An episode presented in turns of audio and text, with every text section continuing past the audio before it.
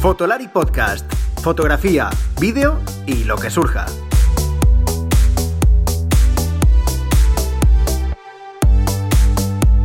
Con Rodrigo, Iker y Álvaro. Bienvenidos amigos de Fotolari a este nuevo episodio del podcast. Antes de comenzar, quería pediros disculpas por el audio del último episodio, el anterior. Ya que como sabréis, si lo habéis escuchado o lo habéis visto, ya que también está en el canal de YouTube, habréis notado algo raro en el audio. Y es que estábamos en el Fotoforum Fest en directo. Y bueno, más allá de las disculpas que os pedimos en un primer momento pensando que a lo mejor el ruido ambiente iba a ser el mayor de los problemas, también tuvimos un problema con un micro por una de las salidas de la mesa de audio. Así que, bueno, vaya por delante nuestras disculpas y la promesa de que intentaremos que si hacemos un directo nuevamente así, con ese lugar así lleno de gente, etcétera, intentaremos hacerlo lo mejor posible, os lo prometemos. Dicho esto, vamos a comenzar un episodio en el que vamos a cambiar el orden de los factores, pero sin alterar el producto. ¿Qué significa esto? Bueno, muy sencillo, que viene Iker a dar la turra antes que nuestro invitado, y por tanto, la parte interesante del episodio, pues viene después de Iker. Eh, Iker me ha pasado unos puntos de los que vamos a tratar, todo lo tengo aquí delante, eh, a ver qué me cuenta, pero me va a hablar de una Roley digital o algo así, eh, que yo creo, no sé si esto va a ser más fake que otra cosa, o si, bueno, no, no sé, no sé si esto es de Rolleiflex, si son de Roley, bueno, no lo sé, ahora hablaré con él, que tiene estos puntos y algunas otras cosas más, pero me da a mí que no, no, no creo yo.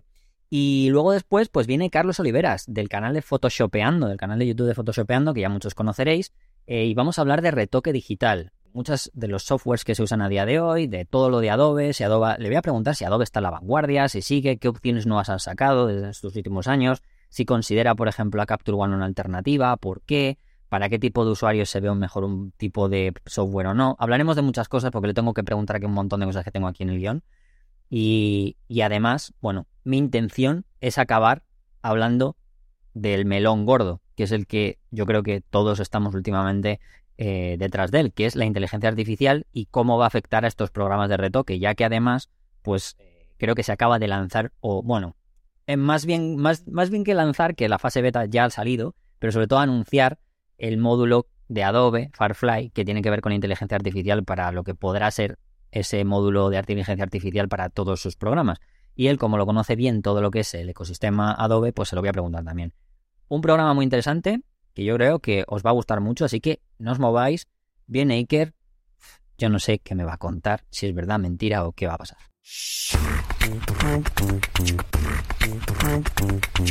La diapositiva y el negativo.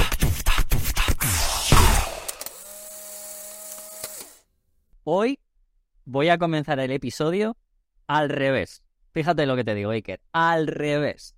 Nivelazo. Esto es empezar bien el episodio. ¿No decías que siempre te tenía para cerrar, en plan ahí como tal? Pues lo hoy que quedaba, ¿no? Si, para rellenar. Si quedan 10 minutos, venga, relléname estos minutos, ¿no?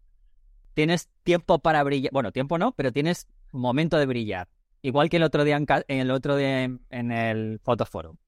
Hoy es tu momento el de... El peligro es que me enrolle mucho y, no, no, te quede tiempo para, para, la entrevista y demás y acabamos haciendo un monográfico te aseguro que no, porque te voy a cortar si veo que, te estás extendiendo. Bueno, pues no me enrollo porque esta, todavía estamos casi de, de, de, resaca, voy a decir, del, de Fotoforum, que, que lo pasamos, ¿eh? Y algo gustó, mira, gustó el... Yo creo que a la gente le gustó esta idea de podcast en, en vídeo, o sea que habría que hacerlo más, más a menudo y juntarnos todos y demás.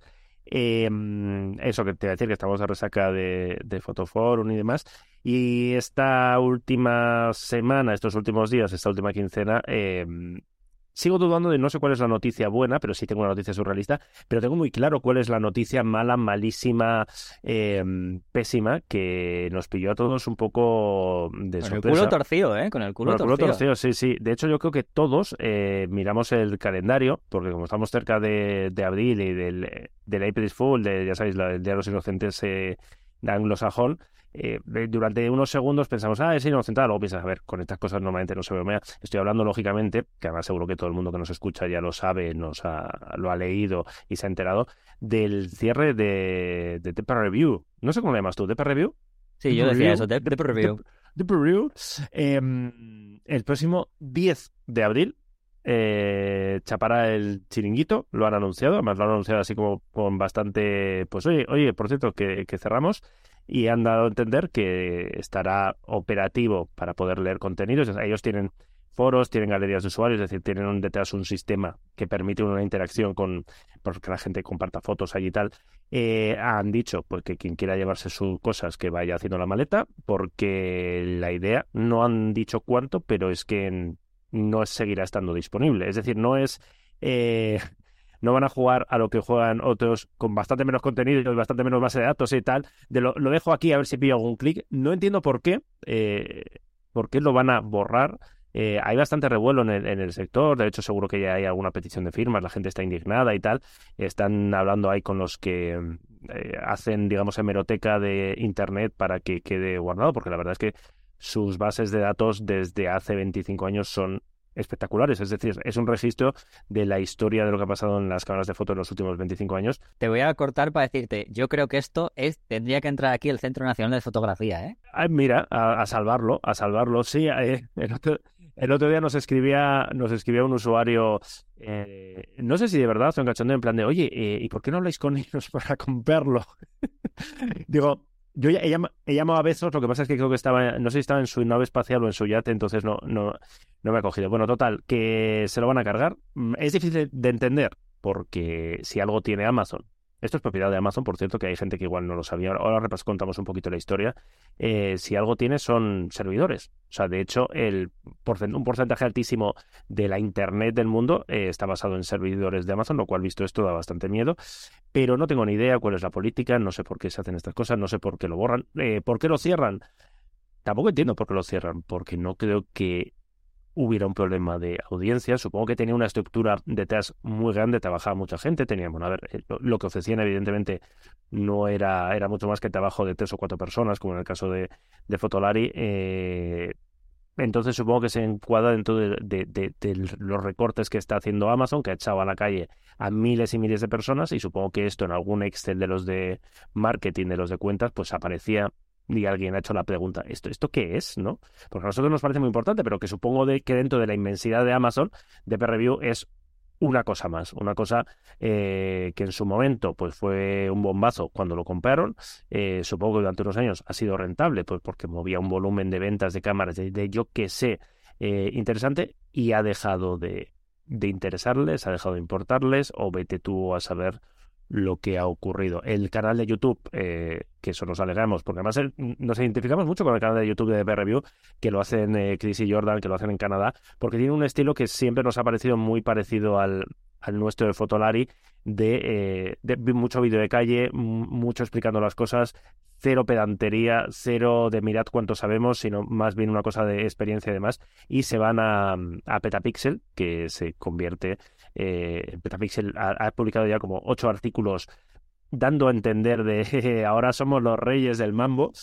Entonces, em, no sé, eh, la, noticia nos ha pillado un poco lo que decías tú con el culo torcido, porque claro, la conclusión es, joder, es que si, si cierra de Review, eh, ¿qué, hacemos el resto? Eso, eso significa pues que o ya no hay dinero, ya no hay volumen, o no hay interés.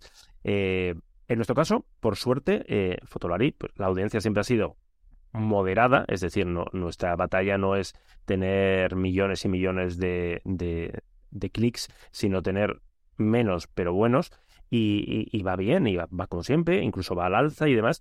Entonces, no sé, pero sí que, sí que genera, más allá de la pena, la tristeza y la parte pues, eh, laboral sindical que, un cierre de, un medio siempre produce, sí que genera ciertas preguntas, cierta preocupación de, oye, ¿por qué habrá sido esto?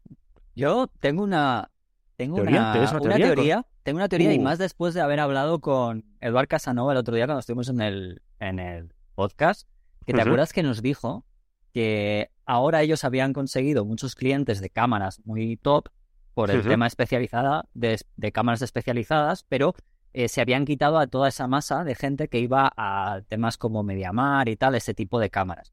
Y yo creo que también eh, ese tipo de cliente era muy habido a ir a Amazon, porque al final nadie compra una cámara de 3.000 euros normalmente, ¿eh? o normalmente siempre habrá alguien, ¿no? Pero 3.000, 4.000 euros por Amazon, ¿no? No es ese cliente. Y yo creo que también al final Amazon, si tenía de, de, de review, de preview o de review, eh, porque lo dicen de mil formas, como tú has dicho antes, eh, yo creo que también tiene mucho que ver eso. A lo mejor habrán visto que, que el interés que tenían en mantenerlo era en función de las ventas que le llevara a Amazon, obviamente, y a lo mejor en estos últimos años puede que también hayan bajado ese tipo de. Puede, puede ser, o sea, al, al, final cuando pasan estas cosas, buscas razones, luego posiblemente, me, a mí estas cosas siempre me encantaría estar en la reunión donde se deciden, y igual los motivos tienen mucho menos que ver con esa lógica o es una parte de una ecuación mucho más compleja. Eh, nosotros eh, pasamos por una situación parecida. Eh, Fotolari nunca ha pretendido ser el, el de Review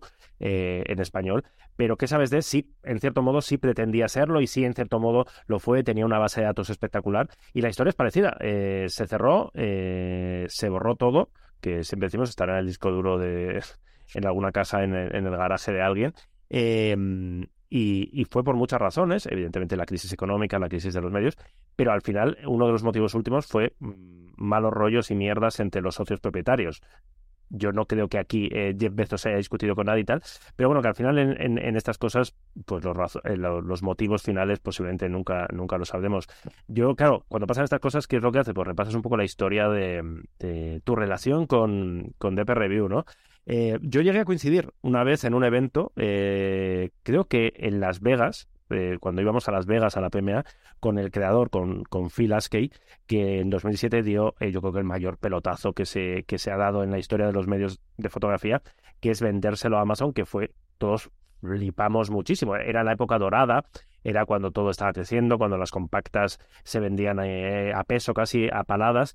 Y, realmente eh, el tío me pareció especialmente Sosainas, porque fue a saludarle y tal, y fue como, o sea, o sea, en plan de, de A mí me ha comprado Amazon, tú sí, fuera sí, de me, aquí, puso, me puso cara de Spain, eh, provincia de México, ¿no?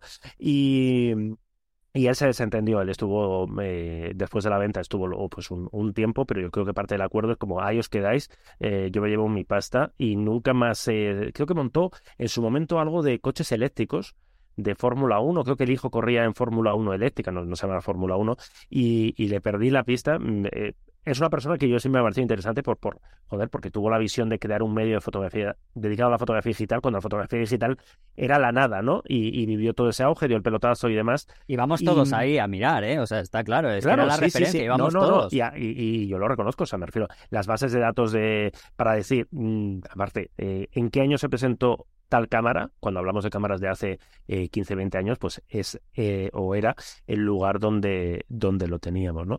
Y, y, y un sitio que además siempre lo, lo, han hecho muy bien, siempre han sido independientes, siempre han sido creíbles, siempre ha habido teorías de que si tal, que si cual, como, y teorías normalmente de gente bastante, bastante más mediocre siempre, porque eh, lo, lo han hecho muy bien, han sabido, han hecho divulgación, sus pruebas han sido un referente, tanto en, en, en profundidad como en, en, supongo que ellos también les dirían de todo, ¿no? Les dirían que eran de Sony, que eran de Nikon, que eran de Canon, pero yo nunca he visto ese, un perfil claro, eh, las, la habían cagado como todos, pero bueno, en general me parecía eh, un medio que informaba, informaba bien, eh, hacían un periodismo técnico más técnico que periodismo, es decir, las historias, las entrevistas, por ejemplo, nunca, la parte de entrevistar a fotógrafos, a fotógrafas o ese tipo de historias nunca han sido su fuerte, nunca estuvieron en esa batalla, pero lo que es la parte técnica y la parte de, bueno, conseguir cosas y, y, cuando empezaron a hacer vídeos hacían cosas muy, muy chulas, la parte del laboratorio que tenían, por lo visto, era una cosa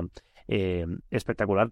Así que es una, es una pena, un síntoma de los nuevos tiempos y lo que publicamos, pues eh, eh, salvando las enormes distancias, porque yo no voy a hacer la, la cosa tan absurda y tan, tan de pedantería de compararnos, porque nunca, nunca, ni en los buenísimos tiempos nos podíamos comparar, yo creo, pues mucho menos ahora que Fotolari es un medio, pues, eh, es el que queda, ¿no? Pero es un medio pequeñito, humilde, donde intentamos hacer periodismo, periodismo relacionado con fotografía y de la mejor manera posible, pero estamos a años luz de lo que, de lo que ha sido de Review, ¿no?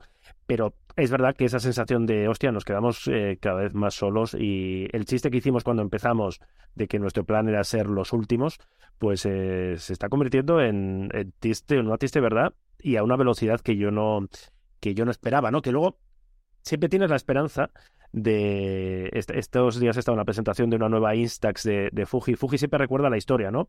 Que su gama de Instax siempre la tenían ahí en plan de, bueno, vamos a ser los últimos, a ver qué pasa. Y oye, de repente dieron el pelotazo y se pusieron de moda. Mi esperanza es que, oye, igual todavía nosotros todavía tenemos margen de, de dar el pelotazo. A ver, la fotografía química sigue habiendo algunos reductos que ganan mucha pasta. Sí, sí, por eso, por eso. O sea, que, que, yo no me quejo, ¿eh? que, que Fotolari, Fotolari va bien y es un proyecto muy consolidado y muy reconocido y demás. Pero bueno, siempre te queda esta sensación, ¿no? De, oye, que estamos, somos aquí la, la orquesta del Titanic, ¿no? Que, que, que, digo yo.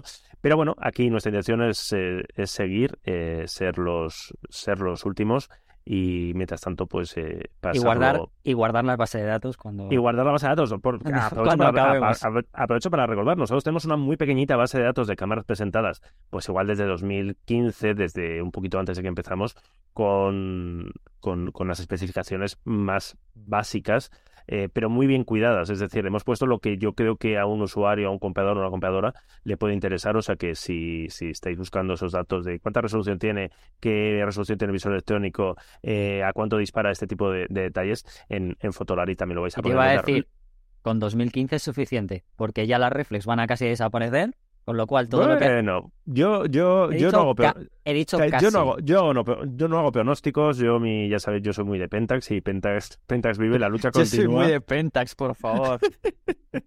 soy muy de Pentax porque son los outsiders, son los underground ahora mismo. Son los, claro, son los últimos. Igual que somos Fotolari los últimos, pues somos, tenemos que estar con Pentax a muerte, ¿vale? Sí. Fotolari siempre con los últimos. Me lo compro ser de Sony es lo fácil, es mainstream. Ya hay 500.000, 800 youtubers haciendo la pelota a Sony. Aquí, aquí no estamos para eso. Oye, te recuerdo que cuando Sony sacó su espejo translúcido, eh, nadie quería ir a Sony, se reían de Sony. ¿eh? Exactamente, exactamente. Eh, yo siempre recuerdo, joder, es que ya son muchos años, te digo muchas veces, el primer vídeo que grabamos Álvaro y yo, en, aquel caso sin voz, todavía no, no nos atrevimos a hacer vídeos hablando, fue de la Sony A100, de la Alpha 100, de su primera reflex digital basada, eh, acababan de comprar Minolta y demás, y me acuerdo que grabamos un vídeo con musiquita donde poníamos cuatro, cuatro detalles, una resolución absurda, lo ves ahora y dices, joder, qué cosa más chusca, pero era el primer vídeo que hacíamos y yo me imagino que por los años que eran, eran de los primeros vídeos que se hacían en España sobre una cámara de fotos, porque no había, no existía YouTube, ¿no? O sea que mira, que que estamos con, Sony desde el minuto uno. Y hablando de, hablando de espejos, hablando de, de, vueltas, hablando de... No me digas que la noticia buena va a ser esta porque... A ver, yo de, de, hecho no, no, no, tengo ni seguro de que vaya a ser una noticia y estoy bastante convencido que si llega a ser noticia, si esto es verdad, va a ser una cosa chunga, va a ser un Yasica 2 mm, totalmente. Pero bueno, ¿de qué estoy hablando? Estoy hablando de, con muchas comillas, delante y detrás, la vuelta de Rolleiflex. Nada más y nada menos. Em, vamos con la historia. Bueno, Roley. Oh, a ver, Roley no se ha ido. En realidad, Roley es una de estas marcas que hace unos años vendió su marca a una compañía que se dedica a tecnología de consumo y que ahora mismo puedes encontrar casi cualquier cosa bajo la marca Roley, mochilas, eh, tipo de focos, incluso eh, lo, he comprobado, termostatos para casa con la marca Roley, pero no cámaras Roley. Bueno, em, lo más parecido a una Roley Flex, por cierto, es una cosa que es una Roley Flex eh, instantánea que hace la marca Mint, que creo que es de Hong Kong. Y esta marca Mint está jugando desde hace meses, está diciendo que está desarrollando una compacta de película, que todo lo que ha ido mostrando se parece bastante a la mítica Roley 35, ya sabéis, esa compacta de carrete tan bonita, ¿no? eso es el contexto, ¿no? Es decir, hay un run run de Roley, no sé qué, desde hace tiempo. Total, que hace unos días em, apareció en Twitter una cuenta oficial Roley, que los propietarios de Roley tardaron nada en decir, eh, no somos nosotros, no sabemos quién son estos chavales, y pusieron que iban a presentar el 20 de abril, creo que pusieron la fecha, la primera eh, TLR moderna del mundo. TLR, eh, ya sabéis, las cámaras Twins Lens Reflex, el típico diseño de la Rolleiflex con dos objetivos, uno el principal. Para el que no entienda exactamente y no le ponga exactamente al cacharro, Vivian Meyer, ¿vale? La cámara que lleva Vivian Meyer. Muy bien explicado, exactamente. Bueno, pues con esas dos ópticas, eh, claro, esto pegó con un revuelo entre los, los fans de la foto analógica, en plan, ¡guau! eh, tenemos razón, vuelve Roley Flex, toma mi dinero, tal, no sé qué, no sé cuál. Eh, todo tenía una pinta rarísima. Al cabo de unas horas publicaron otro, otro tweet donde eh, salían algunas especificaciones de la cámara que va a ser digital. Eh, especificaciones bastante peculiares, porque hablan de una cámara que pesa 800 gramos, o sea, un tocho cámara. insisten en, en, la idea esta de diseño TLR. Claro, hablan de un visor de cintura, que es la pantalla, y que tiene 3,2 pulgadas, claro, y esto hace pensar, bueno, ¿y para qué quieres el segundo objetivo? Porque en las cámaras TLR el segundo objetivo era para el sistema reflex del visor de cintura, pero aquí, bueno. Pues como el que lleva gafas. Sí, para hacerse el guay. Sí, para hacerse el guay. el objetivo hipster, ¿no? Exacto. Eh, y claro, hablan de una óptica fija de 70 milímetros 2.8 eh, claro, que inmediatamente ha hecho pensar, vale, va a llevar un sensor de formato medio. Para que ese 70 milímetros, esa focal en formato medio sería el equivalente a una focal normal, más o menos para entendernos, ¿no? Eh, total, que todo pinta rarísimo. Eh, en teoría, esto se anunciará el 20 de abril. Falta menos de un mes. nadie ha oído hablar nada de esto. nadie sabe Rolling no, no, tiene capacidad de producir estas cosas. Eh, me cuesta mucho pensar en, en, Fuji eh, produciendo una cámara para Rolling, Fuji como pienso como marca que hace cámaras eh, de formato medio, o en Phase One, o alguien que tenga la tecnología, los sensores, desistir y ser formato medio, ¿qué precio tendrá esta cámara? ¿De quién sería el sensor? ¿De quién sería el sensor? Porque, pues, porque formato medio, hostia. algunos, algunos, están hablando de un sensor cuadrado. yo no sé si dices? Claro, yo que dicen, pero esta gente se pincha. un sensor cuadrado, o sea, pero. O sea, ¿quién va a fabricar esto específicamente? Porque claro, No sé. Es. Eh... Igual es todo una broma, una sentada, un April Full de estos eh, fuera de fecha y demás. Estaremos atentos, veremos qué pasa, pero yo a mí estas historias me dan la vida, a mí esto me anima muchísimo porque durante las próximas semanas tenemos diversión asegurada porque saldrá esto. Luego acabará siendo un mierdón de plástico tipo la Yasica, aquella, no, la Yasica, la Y35, no sé si os acordáis, la de los carretes digitales, que también se produjo un revuelo considerable. Nosotros los primeros la conseguimos, nos la enviaron desde Hong Kong y luego aquello era una mierda. La tenemos por ahí todavía. Es, es, es increíble lo chusco que, es, que era esa cámara, ¿eh? Sí, sí. Lo bien que aparecía y luego. Era tan chusca que yo ahora creo que si está metida en la caja, no sé si se seguirá funcionando, pero igual eh, dentro de unos años tiene hasta su rollo, ¿no? De, de, cosas raras que se van a fabricar. Estaremos eh, pendientes. Lo vamos a dejar en noticia surrealista. Eh, si Más que buena surrealista, sí. Buena surrealista. Yo, luego, si realmente presenta una cámara de formato medio con el diseño de una, de, de una Rolleiflex, con este. hablan de cuerpo sellado de magnesio. O sea, si tiene todo eso Cueste lo que cueste, yo me voy a callar el boquino y voy a aplaudirles porque me parecerá una chulada increíble, costará una fortuna, se venderán cuatro. Pero oye, yo qué sé, no lo sé, no lo sé. Es que en estos tiempos locos eh, no, sabemos lo que, lo que va a lo pasar. Siguiente, Lo siguiente es hacer la competencia Leica y que no haya igual que las M6. Claro, sí, igual hacen lo típico presentar el proyecto no, eh, pues ahora os vamos a hacer un, una recaudación de fondos, ¿no? Un crowdfunding y poner aquí 6.000 euros y hablamos dentro de tres años. Luego llegará algún entrepreneur, se irá con la pasta. Bueno, este, este tipo, de, cosas. Sí, sí, pero para adelante con todo, ¿eh? O sea, desde Fotolari sí siempre estos proyectos locos que nos dan que nos dan alegría, nos permiten hacer contenidos de estos para cachondearnos un poco, o sea que o sea que eso y ya estaría, ¿ves? No ha sido tan no ha sido tan largo. No, no, no. Además, ¿y qué? Te da protagonismo esta vez, ¿eh? Hombre, sí, sí. Ahora, ahora a ver cómo mantienes el nivel, ¿eh? Con la entrevista que, vas a hacer, porque hemos marcado aquí un nivelazo. No, hombre, vamos a hablar, además vamos a hablar ahora eh, de, de, todos estos programas de edición, software, de Photoshop, Lightroom, Capture One, inteligencia artificial. el nuevo uh, Firefly, el nuevo Adobe uh. Firefly, a ver qué pasa. Uh, los nuevos retratos corporativos que ya no necesitas fotógrafo que te los hace. Qué bien lo hace, ¿eh? eh no sé si... No, nos vamos a meter ahí para no alargar, pero qué bien, qué bien lo hace, que, cómo se está complicando las cosas. O sea que, bueno, pues estaremos... LinkedIn, LinkedIn va a ser maravilloso dentro de poco, ¿eh? claro, todos los retratos van a ser iguales, o sea que, bueno. Pues oye, me quedo por aquí escuchando, saber que seguro que aprendo algo del Firefly este. Muy bien. Venga, hasta ahora y que hasta la Chao. Fotolari Podcast.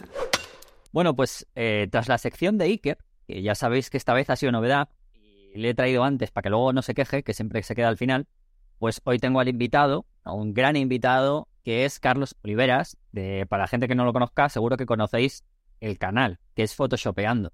¿Qué tal, Carlos? ¿Cómo estás? Hola, ¿qué tal? Pues muy bien y encantado de que me dejéis asomar la, cabecita por aquí. Que hacía, bueno, había participado en la era de David Calaveras, pero hace mucho que no, que no aparecía por vuestros micrófonos, así que nada, encantado de poder participar.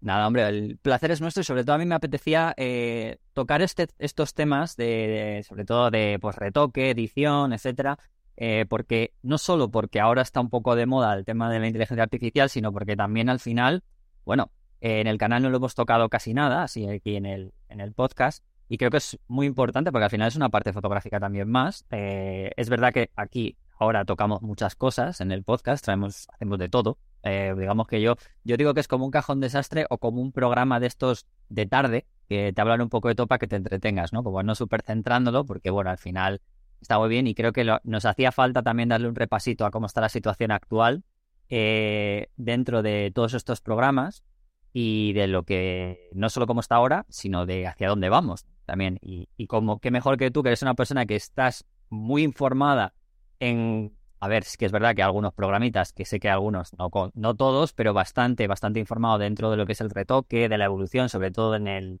en lo que es Adobe en concreto, eh, pero no solo Adobe, sino más cositas. Y creo que era muy importante que estuvieses aquí para pues, a que, los, que los oyentes pues, em, también tengan esa, esa parte, ¿no? Y, empiezan a tener un poco eh, ese momento de dónde están y hacia dónde vamos, ¿no? Con respecto también al retoque fotográfico.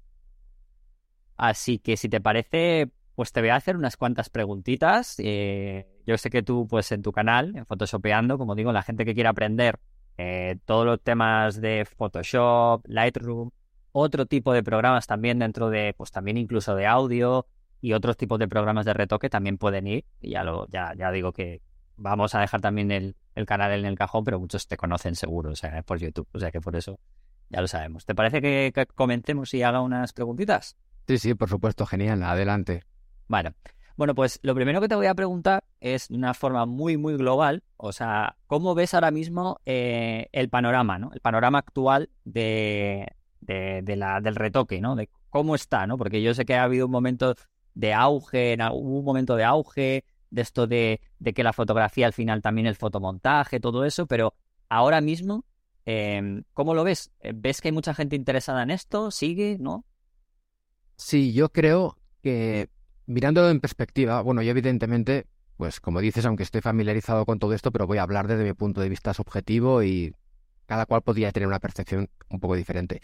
Pero yo tengo la impresión de que en la época actual vivimos desde hace un tiempo ya una fase de, de, a ver, lo, ahora me explico, de madurez, de normalización, de cierta serenidad y, hasta, y hasta, cierta simplificación si se mira en perspectiva respecto al inicio del, de lo que es el retoque digital y la foto digital, que bueno, quieras que no, sigue siendo una disciplina relativamente nueva, ¿no?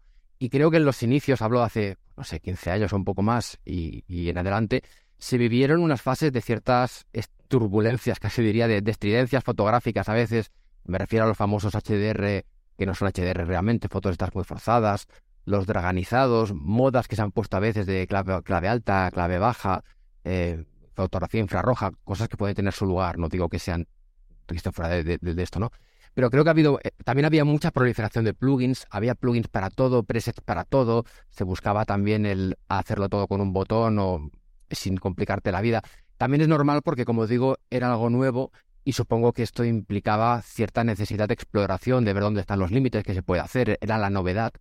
Pero como digo, yo creo que es mi percepción, ¿eh? que en los últimos años han ido desapareciendo tantas cosas extrañas y se ha centrado en vamos, no sé, también me guío un poco por lo que se ve en, a ver, en Flickr, que, en paz descanse prácticamente, porque, porque ya, no es lo que era, evidentemente, y lo que se ve en Instagram, que bueno, Instagram es un poco más mezclado todo, pero me da la impresión de, no sé, de que haya un poco más criterio y, que esté todo más centrado en, bueno, luego hablaremos de programas, ¿no? Pero en Photoshop, Lightroom y no tantísimos plugins. Y, y aparte también contamos, que en esto tú sabes mucho más que yo, con la irrupción de la fotografía móvil, que es algo que ha ido a, más muchísimo, tanto efectos de la foto en sí como también de herramientas para retocar y hacer cosas desde el móvil. Y esto ha ido cambiando el panorama y bueno, yo pues eso, por terminar todo este, este, este rollo que estoy metiendo, yo lo veo en la actualidad bastante más simple realmente y coherente que, que hace muchos años. Bueno, yo estoy totalmente de acuerdo, creo que también, pero creo que también en ese apartado, ¿no? De al principio, cuando salen todas estas cosas, yo creo que es como todo, ¿no? Al final se prueba, se prueba, se prueba hasta que se llega a un momento en el que se sabe si realmente es más útil, si es menos útil. Entonces, bueno, es normal, ¿no? Pero yo también, eh, este punto, también te lo quería decir porque sabes que ha habido muchísimas polémicas a lo largo de los años, ¿no? Con esto de que si eh, meto una cosa, quito otra cosa. Eh... Sí, esto a punto también de mencionarlo, pero como se, salía un poco quizá de lo que hemos de tratar. No, no, no, también menciónalo, por supuesto, porque me parece algo muy útil. Pues pues de hecho, no sé si he usado la palabra normalización o no, pero estaba pensando también en que en esos inicios también hubo mucho debate y mucha... Esto lo que dices, esto se, está bien, está mal, poner, quitar, que ahora que puedes hacer tanto, has de hacer todo lo que puedes o, no, ¿no? Es como que de golpe te quitan unos límites que tenías antes y ahora no sabes un poco, no pasar de frenada. Y yo, yo creo, bueno, ya te, ya te digo que esto se sale quizá un, un poco del, de lo que hemos de tratar, pero yo creo que empieza a estar más asimilado culturalmente, o bueno, sí, culturalmente, que la fotografía ha ido, mm, a ver cómo lo digo esto, ha ido perdiendo un poco del, del carácter realista o documental que siempre se le atribuía. O sea, siempre ha habido, siempre se han modificado, siempre ha habido manipulaciones de la realidad, ¿no? Tanto en la propia foto como en la preparación de la foto, lo que tú quieras. Pero es verdad que con la foto digital esto se ha vuelto mucho más accesible. Y, entonces en los inicios, como tú bien dabas a entender, ¿no? También yo creo que se plantearon ciertos dilemas de, de qué hacer, qué no hacer.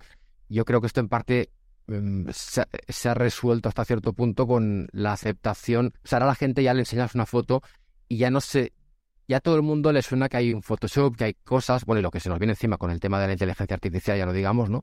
Yo creo que ya sea, a ver, es una cosa que supongo que hasta cierto punto molesta, ¿no? No molesta, no sé cómo decirlo. Sería más cómodo pensar que toda foto es real y te da, te da tranquilidad, te da cierta certidumbre, pero hemos tenido que acabar asumiendo porque es un medio muy manipulable y, bueno, cada cual tiene que encontrar un poco su lugar dentro. Claro, evidentemente, si eres fotoperiodista o haces un tipo de foto que tenga una pretensión documental, no te puedes meter en, meter mucha mano. Si haces una foto más, sea como aficionado o como artista, de autor y tal, pues cada cual se ha ido posicionando. De hecho, ha aparecido todo en la categoría de del arte digital, digamos, que pues claro, otra cosa que antes no existía. Y es verdad que hay una zona gris donde a veces, pues eso, cada cual tiene un poco que encontrar su lugar. No sé, tú también cómo te planteas esto. Sí, no, estoy totalmente de acuerdo. Creo que al final es lo que he hablado, que, creo que también es ir avanzando, ir viendo cómo esa tecnología se acopla al, al mundo, eh, en este caso la fotografía, del vídeo o el que sea, y poco a poco al principio siempre suelen salir bastantes excentricidades, porque es normal, la gente no tenemos ni idea de cómo eh, hacer las cosas y también entiendo un poco que hasta que se va normalizando, como has contado tú, eh, pues poco a poco irá, irá llegando a su lugar. Luego es verdad que cuando llegue a su lugar habrá gente que a lo mejor estará de acuerdo con cómo se ha, cómo se ha quedado y otras personas no, pero bueno, al final esto es como todo en la vida, yo creo, ¿no? No, ni más ni menos. Eh, bueno, pues es un panorama, está muy bien, muy bien resumido, lo hemos, lo hemos echado ahí un ojillo a esto, eh, que me parece muy interesante. Eh, luego hablaremos, como dices, de la inteligencia artificial y te haré una pregunta con respecto al retoque de la inteligencia artificial después, como lo ves tú. Pero eh, ya entrando en materia y del momento más usado, o sea, de, lo que se usa a día de hoy, de lo que hacemos a día de hoy, te iba a preguntar, porque hay ahora muchos tipos de usuarios también. O sea, ahora, digamos que desde hace 15 años ahora se ha ampliado muchísimo el tipo de, perfil de persona que, bueno, no solo que persona que fotografía, pero para mí persona que fotografía es también perfil de persona que retoca, ¿no? Para mí es un poco ese tipo. Entonces te quería preguntar, eh, para ti, lo que estás viendo dentro de esto, eh, ¿cuál crees que siguen siendo los, los software más usados para retoque? ¿no? Y si hay algún tipo de software que está más encaminado a lo mejor eh, al mundo profesional y hay otro que está más encaminado pues un poco al mundo más como hobby o una persona que a lo mejor pues toma una foto pues como decías tú de Instagram a lo mejor algunos para pues el día a día porque le gusta. Quería preguntar. Mm. Sí, pues a ver, yo creo, yo estoy un poquito sesgado, como decías en la, presentación, que yo toco más el tema Adobe y tal, y quizás eso también me afecta, pero bueno, incluso teniendo en cuenta esto, yo creo que lo más utilizado a, fecha de hoy, lógicamente, no, no, no, voy a inventar la pólvora ahora, es Photoshop y Lightroom Classic, y respecto, y otros programas que también ahora comentaré, pero respecto al tema del perfil de usuario, eh, Photoshop sobre todo hace, de nuevo, yéndonos muy atrás, quizá tenía una orientación más profesional por lo complejo que es, pero creo que Photoshop ha, aglutinado cada vez a más gente por varios motivos. Uno es que el precio de... A ver, mucha gente, no vamos tampoco ahora a ir aquí de inocentes, mucha gente... Te iba a decir, no te preocupes, sabemos, sabemos a la burbuja en la que estamos y hacia el público que estabas hablando, tranquilo. Pues, pues mucha, mucha gente lo, tenía de, de, la mula coja y similares, pero para mí creo que hubo un punto importante, en, no estoy seguro, creo que fue 2013-2014, cuando cambió al modelo Creative Cloud y pasó Photoshop de ser una licencia que creo que costaba como mil euros, más las actualizaciones, luego te podían costar 600, me parece, algo así, a una suscripción de que por 12 euros al mes tiene Photoshop y Lightroom, que sé que hay mucha gente que no traga con lo de la suscripción, etcétera, pero yo creo que fue un algo que de golpe dio acceso a mucha gente que no se podía permitir lo otro, no solo dar acceso, sino poder estar con la última versión, con las últimas herramientas que homogeneice, homogeneice como se diga, vamos, iguale el, terreno de juego para todos, porque antes había mucha dispersión de cada cual iba con la versión que había podido pillar. Yo ahora veo más gente que están con la última versión. Eso ha dado mucho más acceso y aparte también Photoshop, consciente, yo creo Adobe, de, de, que hay un perfil de usuario que no necesariamente todos son tan profesionales, se nota que en las últimas versiones han puesto mucho esfuerzo en incorporar el sistema de ayuda, o sea, cómo puedes buscar cosas, te hace mini tutoriales dentro del programa, las tooltips de las herramientas son más enriquecidas, tienen más, o sea, todo, han intentado facilitarlo lo máximo posible, también han incluido los neural filters, que esto ya toca un poco el tema de la IA a nivel moderado, pero bueno, que simplifican, han intentado simplificar, ¿no? De, y bueno, el Lightroom sigue siendo más o menos, Lightroom no es un programa tan complicado porque todo está más encauzado, porque es más paramétrico, más con desliz, tiene también todo, tiene, tiene su complicación al final, ¿no? Pero bueno, resumiendo, yo creo que por un lado reinan, claro, Photoshop y Lightroom. Como alternativas también están muy presentes, bueno, están o estaban. El primero que voy a decir es Affinity Photo, es como un competidor de Photoshop, que a raíz de, cuando me dijiste del podcast, estaba yo pensando en programas y pensé, Affinity Photo antes como que sonaba más y últimamente no lo oigo mencionarlo tanto. No, no sé muy bien, si te digo la verdad, yo no soy usuario de Affinity Photo, no sé en qué estado está, pero sí sé que uno de sus atractivos era que en vez de tener una suscripción, es un pago único, que esto pues a mucha gente le, gusta. Y bueno, sin entrar en detalle, tiene algunas, algunas cosas distintas de Photoshop, aunque en, en esencial es como Photoshop, pero de pago único. Y como competidor del Lightroom, lógicamente Capture One, que este sí que es un programa que sigue sonando muchísimo, para, bueno, más para revelado RAW y organización, no tanto como Lightroom. En cuanto a complejidad y orientación de usuarios, yo creo que tanto Lightroom como Capture One van al mismo tipo de, de usuario. Si bajamos a programas un poco más eh, para gente que, diga, es que esto sigue siendo muy complicado para mí, uno que en los últimos años ha tenido mucha popularidad es Luminar, bueno, Luminar Neo, ahora parece que se ha centrado en una versión, que es un programa que busca como mucha sencillez, un programa que si lo dejas de usar una semana no se te va a olvidar tanto las cosas como pasa con, o sea, yo con Photoshop y Lightroom, cuando a veces he hecho alguna asesoría, alguna sesión a alguien, lo que me encuentro mucho es que si la persona no lo está usando a menudo, vuelves a cabo una semana o 15 días y a la persona le, le, suenan cosas, pero ha perdido la mecánica, ¿no? Y con programas tipo Luminar Neo, que son muy automatizados, con deslizantes y tal, pues es muy cómodo de usar y da buenos resultados. Evidentemente es lo que es, no puedes llegar a un nivel de perfeccionamiento y detalle y exigencia como con software como Photoshop, Capture One, Lightroom, etcétera, cada uno en su terreno, ¿no? Pero bueno, es un programa que, que, se ha hecho hueco ahí por eso, porque permite que gente que a lo mejor, yo que sé, ha estado editando en el móvil y quiere darle salto a escritorio con más cosas, pero no se ve capaz de meterse. Lo, lo ve muy lejos Photoshop y Lightroom. Quizá con este software, pues puede ir tirando bastante bien. Y luego, evidentemente, hay luego más programas que sinceramente no conozco muy bien, como el, el One Photo Raw, que es como una mezcla de Photoshop y Lightroom. Siempre lo he visto un poco sobrecargado, pero sinceramente yo no, no lo uso, sé que tiene muchas capacidades. El, el XO Photolab, que es otro revelador RAW que usé en el Pleistoceno, yo no lo he vuelto a tocar, no sé muy bien por dónde anda. Y por último, que, ah, se me olvidaba, también el tema de plugins, como te decía, se ha simplificado mucho y ahora los que de los más populares son, de nuevo, quizá para usuarios un poco más avanzados esto, de, de Topaz, los de reducción de ruido, enfoque, ampliación de imágenes, que a lo mejor son temas que no preocupan tanto a alguien que haga un uso más, casual y, los plugins de Nick Collection, que son quizá de los, bueno, que ahora son de DxO, que son los últimos supervivientes de esa fase de los plugins un poco rarunos, digamos, ¿no? Pero bueno, resumiendo que, Photoshop y Lightroom están, están ahí dominando la escena, sigue por ahí Affinity Photo y Capture One, Luminar Neo que se ha hecho con V con el mercado, y los plugins ya no son tantos como antes, pero todavía tenemos algunos que valen la pena considerar. Eh, con respecto a lo que me has comentado de, de Lightroom, eh, me he quedado con la idea del Lightroom Classic. Pero en la, en, en la suscripción, como bien has comentado tú, eh, de, de, Photoshop, cuando coges la suscripción, por ejemplo, de fotógrafo, ¿no? Esa suscripción que hay de fotógrafo más de Photoshop más Lightroom, no es el Lightroom Classic. Quiero decir, es el Lightroom, eh, lo que ahora llaman Adobe Lightroom, que es directamente así. Que es un es el Lightroom que puedes tener, digamos, en, yo le llamo, bueno, multisistema, ¿no? Que puede estar en, móvil, en una tablet y en el, escritorio. Em, ¿No lo metes tú dentro? ¿No lo meterías dentro? Porque yo lo uso bastante, la verdad, por el hecho, ese mero hecho de la nube y de ser multisistema.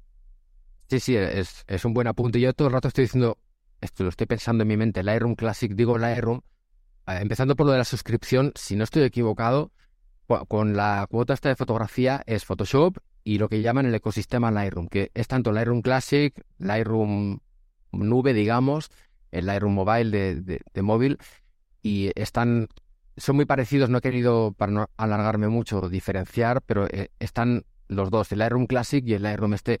de la nube, que daría también para un mini debate aparte, porque yo creo que lo que tendrían que haber hecho, o sea, para que no esté en antecedente rápidamente, toda la historia había existido Lightroom como tal, y hubo hace unos años, ahora no recuerdo cuántos, el nombre Lightroom se lo pusieron a otro programa que está especializado en trabajar con archivos en la nube, y el, Lightroom tradicional pasó a llamarse Lightroom Classic, ¿no?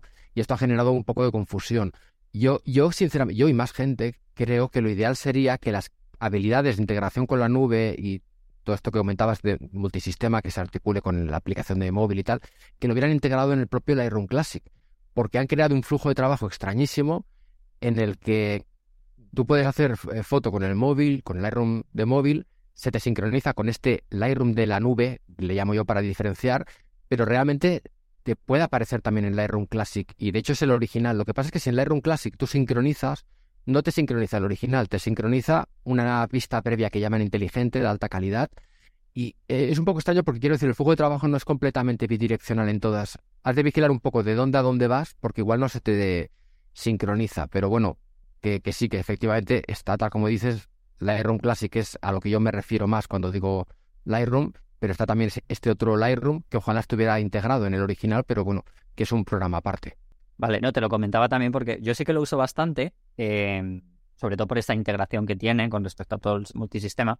Y, y luego, luego, toca, luego te preguntaré, ¿no? Aunque yo ya de esto sí que tengo un poquito más de nociones, no, no digo que como tú, porque tú estás todos los días, pero con el respecto a las aplicaciones móviles, por ejemplo, con la nueva aplicación, que no sé si lo sabes, la nueva versión de Photoshop, la has podido tocar, la de, la de tablet. ¿Ya has tenido no, alguna no porque es para iPad, si no me equivoco, yo no sí, tengo iPad. De momento sí. Entonces, eh, se sincroniza muy bien lo que haces en el iPad con directamente con el Lightroom, con el Adobe Lightroom, que, el de la nube, como llamas tú. Y es una maravilla, porque la verdad, eh, es verdad que no llega a ser para nada el Photoshop que tenemos en escritorio, no es, no es, no es muy potente, tanto, tanto, tanto, pero tiene muchas opciones de, pues sobre todo para fotografía. Para fotografía tiene muchas opciones.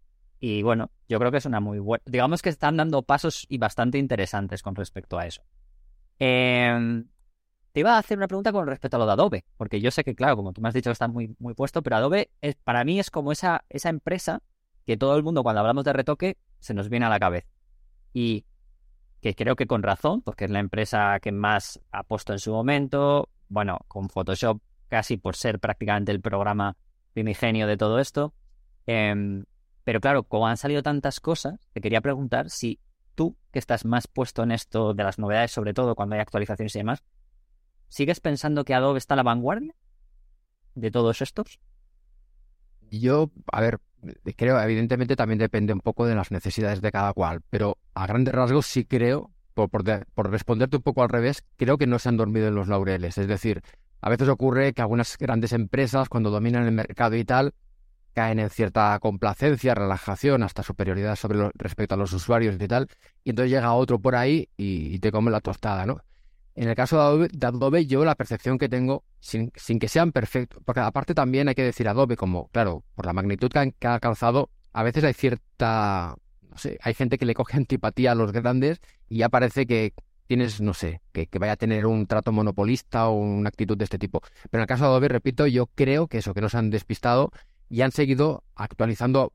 Han encontrado un buen equilibrio, yo creo, entre actualizar los programas y no volvernos locos, que es lo que hacen algunos. Sí que en el, caso del Lightroom Classic, sí que decir que hubo un, intervalo de un par de años o tres que yo estuve pensando, fue la única época que estuve pensando en pasar a Capture One porque aquello no avanzaba y no se sabía muy bien por qué y luego acabó siendo, bueno, deduzco, porque cuando se volvió a poner en marcha la, las actualizaciones del Lightroom Classic más importantes fue cuando sacaron este Lightroom en la nube, entre comillas. O sea, creo que estuvieron un par de años desarrollando este otro y eso encalló un poquito el desarrollo del Lightroom. Pero los últimos años han, o sea, no, no dejan de ir incorporando novedades. En el caso del Lightroom y Camera Raw, el sistema de máscaras que lo han rediseñado y que está increíble ahora, antes era más limitado. Han añadido rellenos según contenido a, a Lightroom Classic y no sé, Igual lo sabes tú, en el Lightroom de móvil no sé si lo han añadido todas estas novedades. Algunas máscaras automáticas sí. Algunas sí, pero no, no es todavía igual de potente que en Classic. Todavía ese Adobe no es todavía igual de potente. Pero bueno, que han, han ido poniendo cosas en Photoshop. Photoshop han, han ido añadiendo neural filters. y ahora están preparando también su versión de inteligencia artificial con el tema de Adobe Firefly, que lo han presentado hace poco. Entonces yo, yo creo que sí, que la verdad es que están, están siempre intentando mantener esto que les gusta tanto en el ámbito empresarial, llamar la excelencia y este tipo de chorradas. Pero bueno, se entiende, ¿no? Que las que estés realmente liderando lo que puedas liderar y dándolo lo mejor que pueda dar como, como compañía con tus productos. A mí lo que me, pareció genial ese momento en el que hablas tú de Capture One es que le salió relativamente un competidor potente para cierto usuario, como en este caso más fotógrafo hasta el punto un poco más profesional, vamos a decirlo. Aunque sea muy sencillo eh, Capture One con respecto a catalogación y demás, que también nos sirve para eso, tenía unas cuantas herramientas muy potentes, como por ejemplo que funcionaba muy bien el tethering, o sea, para aquellas personas que quisieran poner la cámara directamente, automáticamente y disparar y que saliera en el ordenador. Eh, y también las herramientas que tenían que ver con el tema del color. Eran las dos partes que a Lightroom era como que, que flojeaba bastante. El tethering iba bastante a pedales, muchas veces en Lightroom. Y el tema del color, pues sí que es verdad que ahí quizás todavía a Lightroom le falta un poquito porque las opciones más grandes del color las tiene Photoshop. Pero con respecto a que apareciera Capture One en ese momento, sí que me ha parecido y me parece muy bien el impulso que ha hecho con respecto a esa integración o, vamos a decirlo, el, el, poner más, más empeño en el tethering, por ejemplo, para esos fotógrafos que ahora ya no da esos tantos problemas que daba al principio. Eh, no sé cómo ves tú esto, ¿no? Porque yo creo que el que haya, le saliera competencia en algún momento estuvo bien. Sí, sí, sí es, es bueno que haya competencia y, y, de hecho, sobre todo estos años, esos años de más sequía de novedades de la Lightroom Classic, pues yo me alegraba de que estuviera Capture One que, como dices, uno de los puntos donde sí que destaca más respecto a la Lightroom es en el tema del tethering, el, disparo conectado en directo, como se llame, que sigue siendo, aunque yo no lo uso, pero en Capture One tiene más opciones, incluso me parece que puede hacer una foto e incluso superponerla a la siguiente para compararla. Es más, bueno, hay unas cosas que en la Lightroom parece que ni están ni se le esperan. Ya digo que a mí particularmente no me preocupa tanto, pero es una de, las áreas. Bueno, tiene otra, una orientación, siendo lo mismo, tiene una orientación en algunas Lightroom y, y Capture One un, poco distinta, ¿no? Pero eso es bueno, es muy bueno que haya un, una competencia para que no, bueno, para que los, para que siempre, siempre estimula un poco más que los otros no se, no se duerman. Y habías comentado algo más, ya no se me ha ido en la cabeza. El tema del color. El tema del color. Ah, sí, el tema del color también es verdad. Otro, es otro tema que la interfaz de Capture One me gusta más el, tipo de panel que tiene, un, sistema que tiene para contar los colores e, incluso un poquito más orientado a tonos de piel para facilitarte que los selecciones y tal.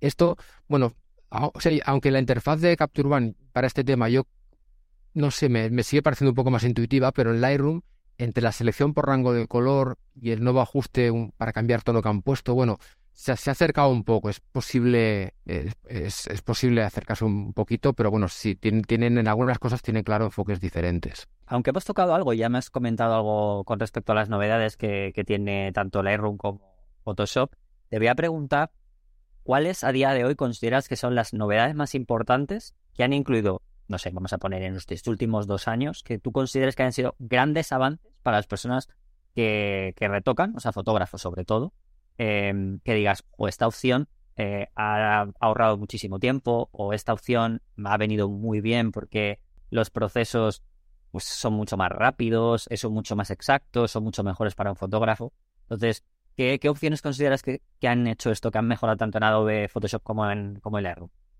Mm, yo, yo creo que lo que más ha, ha mejorado es, en, bueno, más que, perdón, en Photoshop, o sea, Photoshop, de nuevo, para quien esté un poco desorientado, Photoshop incluye cámara RAW, que equivale a las capacidades de revelado del Lightroom Classic, ¿no? O sea, cámara RAW es parte de Photoshop. Y entonces yo creo que las mayores mejoras para fotógrafos dentro de Photoshop han venido sobre todo en, dentro de cámara RAW. Repito, equivalente al Lightroom Classic con el nuevo sistema de máscaras que durante muchos años pues tenía un sistema un, poco extraño. simplemente yo me había, había hecho hasta vídeos para quejarme, un, bueno, peticiones en la página Adobe que había hecho más gente y tal. Y finalmente lo renovaron y han puesto un sistema de máscaras o de capas de ajuste con máscara que por un lado es muchísimo más coherente y aparte herramientas de selección automatizadas de objetos, de sujeto, de, partes de persona. De hecho, incluso en Camera Raw y en Lightroom tenemos ahora unas automatizaciones para algunas selecciones que no están ni en, ni en Photoshop. La parte de seleccionar, o, creo que son los ojos, la piel, la, cara, no me acuerdo cómo está segmentado ¿no? el tema de las personas. Eso para mí es, una mejora porque claro, recordemos que es un tipo de, edición no destructiva, con toda la ventaja que tiene esto para si trabajas con muchas fotos, si has de sincronizar ajustes, porque todo esto se puede luego recalcular las máscaras inteligentes para otras fotos. También han añadido en Camera Raw en Lightroom el relleno según contenido, que esto era también una reivindicación histórica de mucha gente, que claro, fotógrafos que solamente por el tema de hacer algún clonadito más sofisticado, te tenías que ir a Photoshop, con lo que comporta de ya generar un TIFF o un PSD y tener otro archivo, bueno, más complicado. Esto ahora lo han, sin ser, sí que existe Photoshop, claro, pero han incorporado el relleno según contenido, eso en Camera Raw y en, y en Lightroom Classic, funciona bastante bien y es la verdad un, una gran mejora. También otra cosa que han ido incorporando en los últimos años es el tema del trabajo colaborativo en, bueno, tanto la parte de nube que de hecho comentabas tú antes, ¿no? De poder pasar de un sistema a otro, como incluso poder compartir eh, archivos con el archivo o la posibilidad de revisar el archivo. Y esto no lo usa tanta gente. Yo a veces lo he explicado, pero yo tampoco lo, lo uso porque no tengo necesidad. Pero bueno, es algo que también para ciertas personas puede marcar la diferencia entre usar un, un entorno de software u otro. Y también en Photoshop, como novedades, los últimos años han añadido, perdón, que me está... eh, joder, a ver, han añadido los neural filters, que son un tipo de filtros más potenciados por inteligencia artificial y que simplifican, o sea, Photoshop siempre mantiene cosas antiguas porque por retrocompatibilidad, ¿no? Pero hay cosas que antes eran más follón de hacer y que ahora se están automatizando gracias a estos filtros.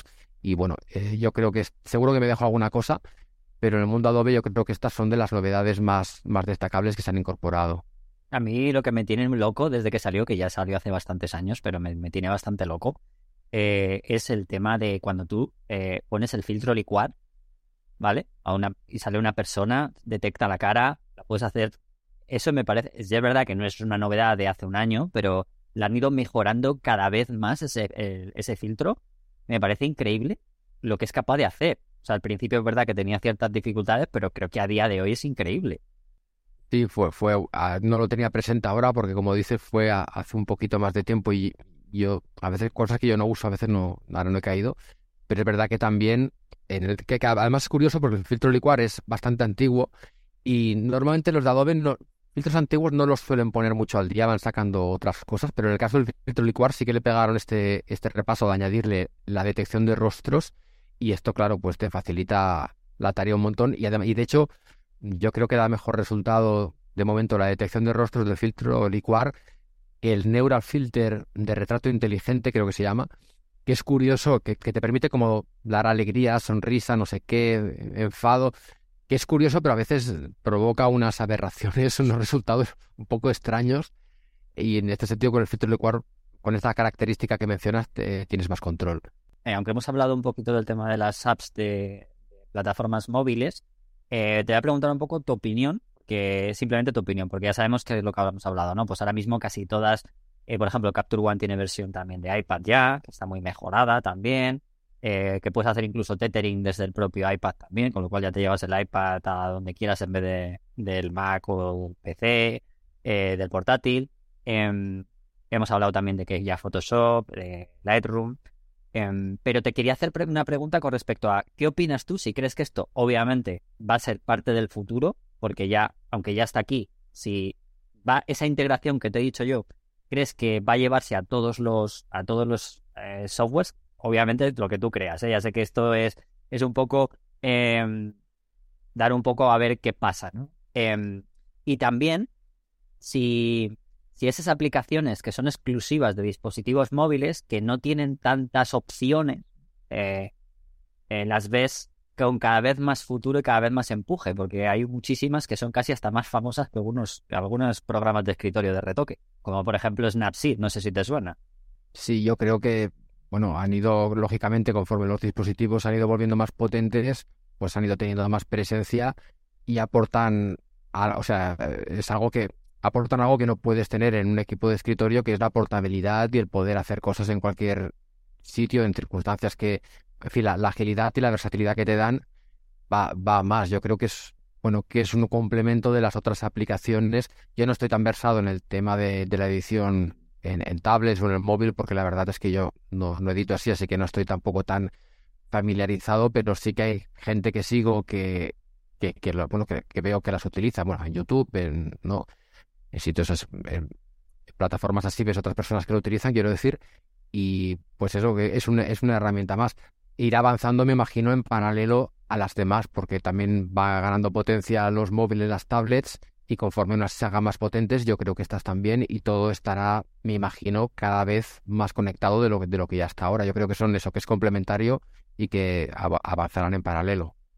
Y con respecto a las pequeñitas, estas como Snapseed o demás, ¿qué opinas? Eh, esto no, yo Snapseed sí que lo he usado una vez y me gustó mucho por, porque no me imaginaba que tenía tantísimas posibilidades. Ahora, el, espacio en el mercado que tenga, no sabría, la verdad, valorar mucho, u otras más pequeñas, es que otras, aquí ya me pierdo un poco porque no, no toco tanto el tema de, este tipo de, de aplicaciones. Yo supongo que seguirán teniendo su lugar porque nunca va, va a irse todo el 100% a, a cuatro cosas, ¿no? Pero no, no te sabría, en esto no, te voy a, no me voy a inventar aquí, no te sabría decir, creo. Pero me imagino que como tiene menos opciones, también sabiendo, digamos, un poco el mercado que hay de gente que hace fotografía, que no está, que no quiere saber, porque hace fotos para otro tipo de, de usos, ¿no? No como a lo mejor eh, fotográficos 100%, sino ya sabes que hay gente que quiere hacer sus fotos de vacaciones, pero que le da igual si la puedes interpolar, si pierde, si a lo mejor digamos que el histograma eh, lo destrozas, ese tipo de cosas, ¿no? Ese tipo de gente. Sí, siempre habrá mercado para, para este tipo que comentas. También es verdad que un poco de esas funcionalidades, funcionalidades de edición se han incorporado. Si es alguien que, por ejemplo, publica en Instagram, en el propio Instagram tienes filtros y algunas herramientas más limitado que Snapseed, por supuesto, ¿no? Pero hay gente que sí que lo, si va a publicar, repito, en redes sociales, si no, no, pues ya puede que de paso que pasa por ahí, pues ya le aplique los cuatro ajustes. Si no va a publicar en redes sociales y hace sus fotillos y tal, con el móvil sí es perfectamente posible que, que se ciñan a Snapseed u otras aplicaciones que encuentren en, en, en, la Play Store o en la tienda de iOS, que no, sé, no recuerdo el nombre. ¿Cómo se llama la tienda? De, tiene un nombre. App Store, eso, no, no me salía el nombre. Pues sí, tendrá también, habrá gente que, evidentemente no tiene tiempo ni ganas de meterse en, en cosas más complicadas. Bueno, pues vamos a acabar abriendo el melón, ¿vale? Yo he esperado, la última parte es el melón, ¿no? Porque que es, justamente lo has nombrado tú, respecto al tema de eh, Firefly, ¿no? El módulo de Adobe, pero primero te quiero preguntar con respecto a lo que es la inteligencia artificial eh, en el retoque, ¿no? Porque, porque, claro, ahora está un montón de gente probando todo esto del el retoque de fotos que ya están o generando imágenes de cero pero, bueno, ya lo sabes, ¿no? En, inteligencias artificiales de este tipo de, de DALI 2, Stable Diffusion, Midjourney. Te quería preguntar, desde una perspectiva de alguien que retoca imágenes, ha hecho, pues, pues eso, también ha montado, ha quitado, no sé qué y tal, em, ¿cómo lo ves tú esto? Em, esto primero, y luego ya después te pregunto sobre el módulo de Firefly. Pero primero, ¿cómo ves todo esto en, este, en este momento? Yo, yo lo veo, yo últimamente estoy súper volcado en todo esto investigando porque me parece fascinante y hasta un poco inquietante y es difícil trazar como un panorama hacia el futuro, pero sí que en el ámbito de lo que estamos hablando veo como dos, a ver, lo, dividiría en dos partes que evidentemente se, se, tocan. Una sería la del retoque, que la nombraré, pero incluso antes de ir al retoque, la propia generación de fotografías eh, vamos a, no sé si vamos a tener que inventar otra palabra porque ocurrió lo siguiente. Hasta ahora tú hacías una foto, la retocabas, a lo mejor empezabas ahí a meter, quitar cosas, hacer composiciones, lo que decíamos, ¿no? Irte más hacia el arte digital, el montaje, lo que sea, pero partías de una fotografía que entendíamos fotografía pues por una imagen obtenida por una técnica fotográfica, exponiendo un sensor a la película o lo que fuera a la luz y reflejando un hecho real, más o menos manipulado o preparado, pero algo que ves con tus sentidos. Y ahora estamos encontrando, bueno, a ver, también hay que decir, pequeño inciso, que hay eh, artistas súper talentosos que son capaces de dibujar una imagen que parece una foto y está dibujada. Pero esto es un poco una cosa excepcional, ¿no? Y ahora con estas inteligencias artificiales nos encontramos que prácticamente ya pueden generar imágenes que es que son, yo creo que acabarán siendo indistinguibles de una fotografía. A fecha de hoy todavía hay cosas raras normalmente, ¿no? Pero bueno, empiezan a parecerse peligrosamente, bueno, peligrosamente, no quiero tener ya un sesgo peyorativo, ¿eh? Pero que te crea, te crea un desconcierto porque piensas, ostras, es que esto me la, me la colaría a mí, ¿no? Y no es una fotografía, o sea, no sabes muy bien cómo llamarle porque yo asocio fotografía a algo que eso que se ha obtenido con una técnica fotográfica. Eh, entonces lo primero es que quizás ya no haga falta ni retocar, porque de hecho, mira, yo un, mini proyecto, bueno, yo tengo siempre mil ideas en la cabeza y luego pocas llegan a buen puerto. Pero una cosa que ayer o anteayer se me ocurrió que me gustaría hacer, ya te lo explico y ahora a ver, tiene conexión con lo que decimos, ¿eh? es tomar imágenes que yo, las imágenes que yo, bueno, de cada mil fotos que hago, que igual una se salva, ¿no? Y termina en Flickr o en Instagram, pues digo, coger esa foto y usarla como, como prompt. O sea, en estas inteligencias artificiales le has de dar como una pauta o un punto de partida para que te genere la imagen. Perdón. Y le puedes describir la imagen tanto con texto como, como con otra imagen. Tú le puedes dar una imagen. Creo que en el caso de mi Journey requiere una pequeña descripción, me parece. Bueno, y te regenera, te regenera la imagen, pero a partir de la que tú la has subido, ¿no? Y entonces me gustaría coger mis fotos y crear la versión de la inteligencia artificial y subirlas como por parejas o algo así. Y el caso es que cuando, por esto lo decía, cuando subo una foto que ya está retocada, los niveles de contraste, de color y todo esto, la foto que me genera también está ya con una composición similar, con un contraste y color parecidos. Y entonces, no, quiero decir, se van a generar imágenes que a lo mejor no hace falta retocarlas tanto, porque ya van a salir medio, terminadas. Y las que no lo estén, o sea, por un lado, quiero decir, estaría la generación de fotografías y luego lo que retoque de fotos no generadas, sino tuyas, yo mm, intuyo que, que, vamos a ir quizá también hacia un modelo de retocar fotos con lo que llaman lenguaje natural, o sea, en plan decirle, si yo hago una foto ahora de, de ti, pues decir, pues a este señor, retócale el cabello o arréglale la ropa, quítale esta arruga, que, que se pueda describir lo que quieres. Inciso, no lo está diciendo porque esté mal peinado ni esté mal vestido, es que como... No, no, pero más aparte. Iba, a decir como ejemplo arreglar la piel y digo, hostia, como le he puesto el de ejemplo, ahora va a parecer que, tiene algún problema. Pero más aparte, no, no, no, ya, ya A quien, a quien sea, un, retrato que haces de estudio de un, de un modelo o No te preocupes, que esto es Fotolari, que no hay problema. Esto es, esto es bromas. Pues me imagino que se le podrá decir que suavice la piel, que cambie el color de ojos, cualquier movida de estas que tú hacías manualmente, que se va a poder automatizar. De hecho, hace poco, creo que te lo habíamos hablado antes, te lo comenté por encima, hace poco vi que en ChatGPT, que en principio es un modelo de lenguajes para pedirle información y que te conteste y tal, hasta ahora era un sistema muy cerrado y ahora van a añadir plugins para que pueda interactuar tanto con Internet, que hasta cierto punto se podía hacer, pero no de forma oficial, digamos, porque es un sistema cerrado con información hasta 2021, como para que interactúe también con archivos que le mande el usuario, ¿no? Que le pases un archivo de Excel y te saque conclusiones, taga gráficos y tal, o que le mandes una imagen, que esto es lo interesante, y yo vi una mini demostración con una imagen muy simple, era un logotipo, de hecho, de, no sé, de un lenguaje, lenguaje de programación, y le decía, pues, ahora no me acuerdo, amplía la imagen, cámbiale, pásalo a blanco y negro, borra el fondo, y se lo escribían y la inteligencia artificial lo hacía. Entonces, claro, yo pienso, ostras, pues puede que el futuro vaya en esta dirección y que también retoquemos dando instrucciones. Es, es algo ahora mismo muy incierto, podemos montar muchas películas, pero todo apunta a que tanto el mundo, de, mundo de la imagen como muchos más van a dar un vuelco increíble. Me imagino que tú tendrás una percepción parecida porque estamos todo el mundo alucinados con esto. No, yo con respecto a, eso que comentas de que acabaremos retocando dando directamente dando por voz, vamos, por viva voz, vamos. Eh, yo creo que seguro. Estoy casi seguro. Porque si al final escribiendo va a ahorrar mucho trabajo y yo creo que nos dará primero esa opción y luego obviamente podremos nosotros si queremos ajustar algo de una manera un poco más concreta, pero yo creo que de manera genérica, en como esto avance mucho y esto cuando esto avance, no me cabría ninguna duda que va a ser por voz o por viva voz, como dices tú así, porque no estamos muy lejos en realidad de eso ya. Yo no estamos tan tan lejos. No, no, yo creo que estamos ahí porque si, si la inteligencia artificial es capaz de, en este ejemplo que te digo, yo le subo una foto mía y recrea una foto parecida con los mismos elementos, esto es que ha reconocido los elementos y me imagino que puede aislarlos y podrá aplicarles un retoque. Entonces yo creo, bueno, falta que se vaya articulando herramientas y complementos que permitan hacer todo esto, o sin ir más lejos, el tema de Adobe Firefly, ¿no? Que en la versión de Adobe que ya han dicho que se integrará en varias de sus aplicaciones, entre ellas Photoshop. Pues claro, conforme esto vaya desembarcando ahí, pues imagínate, ¿no? Va, va a cambiar, yo creo, todo, toda la forma de trabajar. Y para acabar, que lo acabas de nombrar, eh, la, digamos este módulo ¿no? que está en fase beta de, Adobe Firefly, exactamente qué es lo que nos, nos da este módulo por lo que han enseñado y lo que han dicho. Lo que nos ofrece eh, Adobe Firefly, que de momento está, algunas personas lo pueden usar, unos elegidos, pero todavía está, como dices, en fase, o sea, están dando, preparando el acceso generalizado para fase beta.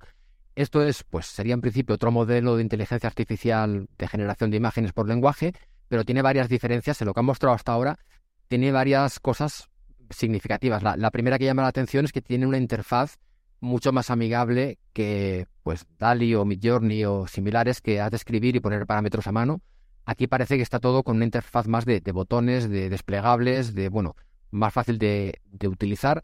También tiene de momento, por lo que se ve, mucha orientación al diseño, porque otros modelos de inteligencia artificial, que esto no nos afecta tanto como fotógrafos, ¿eh? pero lo comento también porque es una diferencia, de cara a modificar texto y tal, que eso, otras, otros modelos no lo hacen tan bien, estos lo hacen, lo hacen muy bien, y también una polémica que has, polémica, controversia, preocupación que ha surgido en torno a todo este mundo es el tema de legal, ¿no? De si esto es legal, no es legal, si estás aprovechándote del trabajo de otros. Entonces lo que ha hecho Adobe de momento según dicen, es que su inteligencia artificial la han entrenado solo con fotos de su, de su stock, de Adobe Stock, que no estoy tampoco muy seguro si han pedido permiso, supongo que sí. O igual la letra pequeña de los contribuidores, no lo sé, la verdad. Pero bueno, al menos, al menos han intentado empezar a contar, bueno, con imágenes de Adobe Stock y con imágenes de dominio público, o bueno, que no tengan copyright, ¿no? Y a la vez también están preparando, según dicen, un sistema de compensación para esos contribuidores de Adobe Stock para que en la medida que sus fotos, no sé esto cómo lo miden, ¿eh? En la medida que contribuyan a la generación o a la creación de imágenes, reciban algún tipo de compensación. Repito que esto, claro, aquí queda mucho camino por recorrer para ver en qué se concreta, pero es bueno que alguien haya cogido un poco el toro por los cuernos en este sentido, porque está viendo, ya te digo, mucha suspicacia y polémica sobre si estos modelos, hasta qué punto se están aprovechando ¿no? de, imágenes de otros. Es, un tema un poco complicado de aclarar, pero eso, que están tomando medidas en ese sentido y que una vez primero estará el acceso beta, ¿no? A través, me imagino, de una interfaz web y tal. Y luego, cuando ya esté implementado en Photoshop, que también está por ver si entrará en la suscripción, si será algo aparte, no tengo ni idea. Es que, ya digo, hay mucho, mucha tela que cortar todavía, pero una vez vaya desembarcando, pues vamos, va, como dices tú, igual. De hecho, una cosa que quería decir, que has comentado justo antes, lo de retocar de viva voz, es curioso porque ahora me he acordado que hace años, no te sé decir cuántos años, igual cinco o seis, Adobe me acuerdo que publicó un vídeo donde salía un señor que retocaba dándole órdenes al ordenador muy sencillas. Él decía, recorta no sé qué, pasa blanco y negro, algo muy simple que quedaba un poco cómico, si te digo la verdad. Y ahora, mira, lo que parecía cómico, ahora va a resultar que va a ser verdad. Y, fue Adobe precisamente que parecía que ya lo estaban, que ya lo estaban viendo venir. Bueno, no sé si lo habían venir o no, porque e, el ejemplo este que te digo era mucho más simple. Pero bueno, resumiendo esto, que lo de Adobe Firefly eh, parece que se lo han, que han aportado la, la veteranía o experiencia que tienen en la creación, el Adobe me refiero, para que desde las bases esté un poco mejor cimentado o, desarrollado.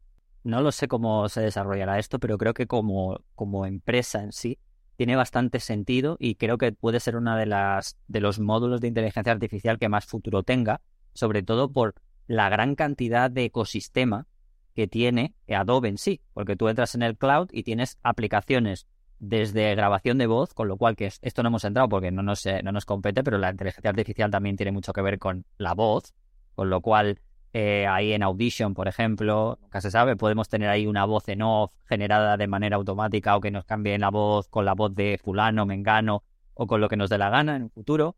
Eh, o sea, quiero decir, aparte de Photoshop, a base de todos, de todos estos de Fresco, por ejemplo, de todos estos, digamos, todo este ecosistema del cloud que tiene Adobe en lo cual ese Firefly, eh, estamos hablando de imágenes, pero creo que como sistema y conglomerado creo que puede ser una de las más potentes por todo esto. Sí, sí, eh, claro, es así. De hecho, mira, yo estaba pensando en, para mi canal, en quería hacer, bueno, yo, claro, voy poco a poco, no me lo doy abasto para todo lo que sale, pero quería hablar de que hay un plugin para Photoshop que te permite integrar distintos modelos de inteligencia artificial, creo que eran Dalí, Midjourney o Stable Diffusion a través del... porque Stable Diffusion está en varias plataformas porque es de código abierto, pero bueno, te, permitía desde ahí generar imágenes, ¿no? Y quería algún día hablar de ello, pero digo, ostras, igual para cuando llegue a hablar de esto, ya ni... Bueno, no, no creo, no lo sé, pero si hubieran implementado ya lo de Adobe Firefly, tal como dices tú, claro, es, tiene una ventaja competitiva enorme de que ya tiene todo un montón de aplicaciones que lo van a integrar respecto a otras que van a tener que buscar la puerta de entrada y esto le da un potencial de crecimiento Aquí estamos especulando, claro, ¿no? Sí, sí, claro, por supuesto. Esto es una especulación muy bestia, por supuesto. Pero echando la vista adelante, piensas, ostras, tal como tú dices, Adobe tiene la gran ventaja de que ya tiene el mercado mucho más preparado para servirle su modelo de inteligencia artificial comparado con otros que van un poquito más por libre, ¿no? veremos eso, veremos cómo se desarrolla, pero desde luego va a tener esa ventaja Adobe. Todo lo que es la, el cloud, por así decirlo, es todo, tenemos desde el mundo del vídeo, el mundo fotográfico, el mundo del diseño, el mundo del audio, que a lo mejor hay aplicaciones que son menos potentes en, Adobe, en algunos para algunos, digamos, algunas disciplinas que en otro. Pero claro, ya Adobe en sí, si consigue englobar toda esa inteligencia artificial y ya tienes, digamos, todo el sustento en varios, vamos a decir, varias testas de distintas disciplinas, ya es una cosa que es bastante, va, puede ser muy potente, ¿no? Al final no tienes que estar pensando en cada programa tiene una cosa, etcétera. Sí, sí, y además, bueno, eh, nos estamos ciñendo aquí a lo fotográfico, pero como ya has dejado de entrever tú, es que todo este tema afecta al audio, afecta al vídeo, es que afecta, bueno, afecta, no sé si la palabra se afecta, potencia o desarrolla o llega, llega, hasta, es que no sé, es, es que da miedo decirlo, pero da la impresión de que va a ser una de las cosas más transformadoras a nivel de, de, cómo está funciona la sociedad y la tecnología, porque ha pegado un avance espectacular a mí me ha dejado descolocado, creo que a más gente, ¿eh? pero a mí me ha dejado descolocado y eso a la vez me hace que dude de mi propia capacidad para prever qué puede venir a partir de aquí. Pero bueno, que estamos hablando de imagen, pero que esto va a llegar a, está llegando a todos los terrenos de una forma espectacular. Eh, quiero decir que al final donde más impresiona es esto, pero sí que es verdad que si entramos, eh, si entráramos a hablar de la inteligencia artificial en temas de logística o en temas así, ya, ha habido, ya ha habido grandes avances, lo que pasa que es un mundo mucho más pequeñito, ¿no? Porque, por ejemplo, Amazon desarrolló una inteligencia artificial y unos sistemas para todo lo que tiene que ver con su conglomerado, esos algoritmos que tanto muchas veces pensamos, piensan solos, digámoslo así, ¿no? Entonces, lo que pasa que ha sido un mundo muy reducido, no es realmente tan, no sé, como tan visual y tan impactante, ¿no? O sea, porque al final yo qué sé, programas de organización, pues tampoco, nunca, nadie piensa en ah, qué, qué cosa tan transformadora, ¿no?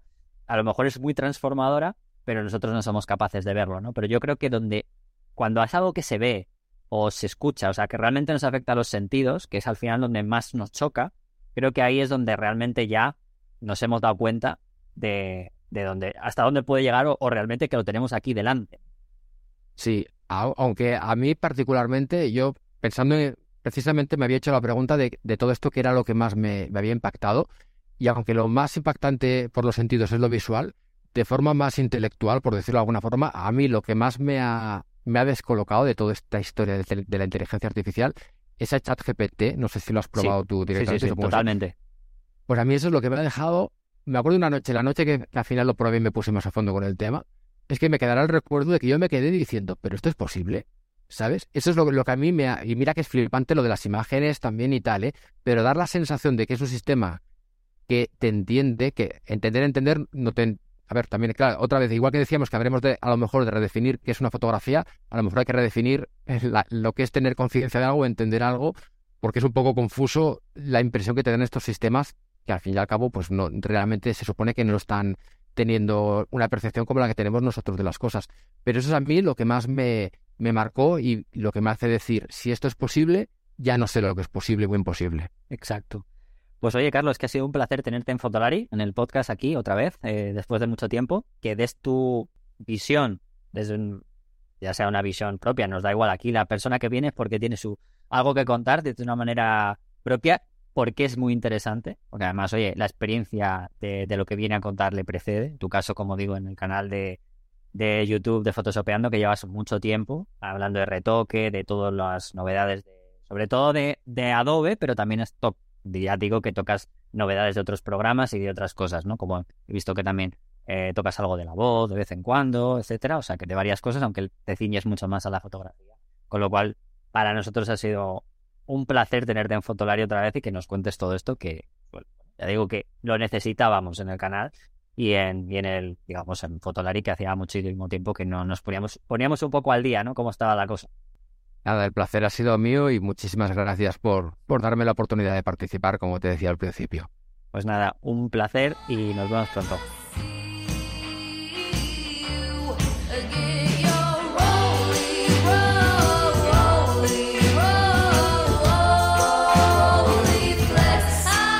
Fotolari Podcast fotografía, vídeo y lo que surja. Con Rodrigo, Iker y Álvaro.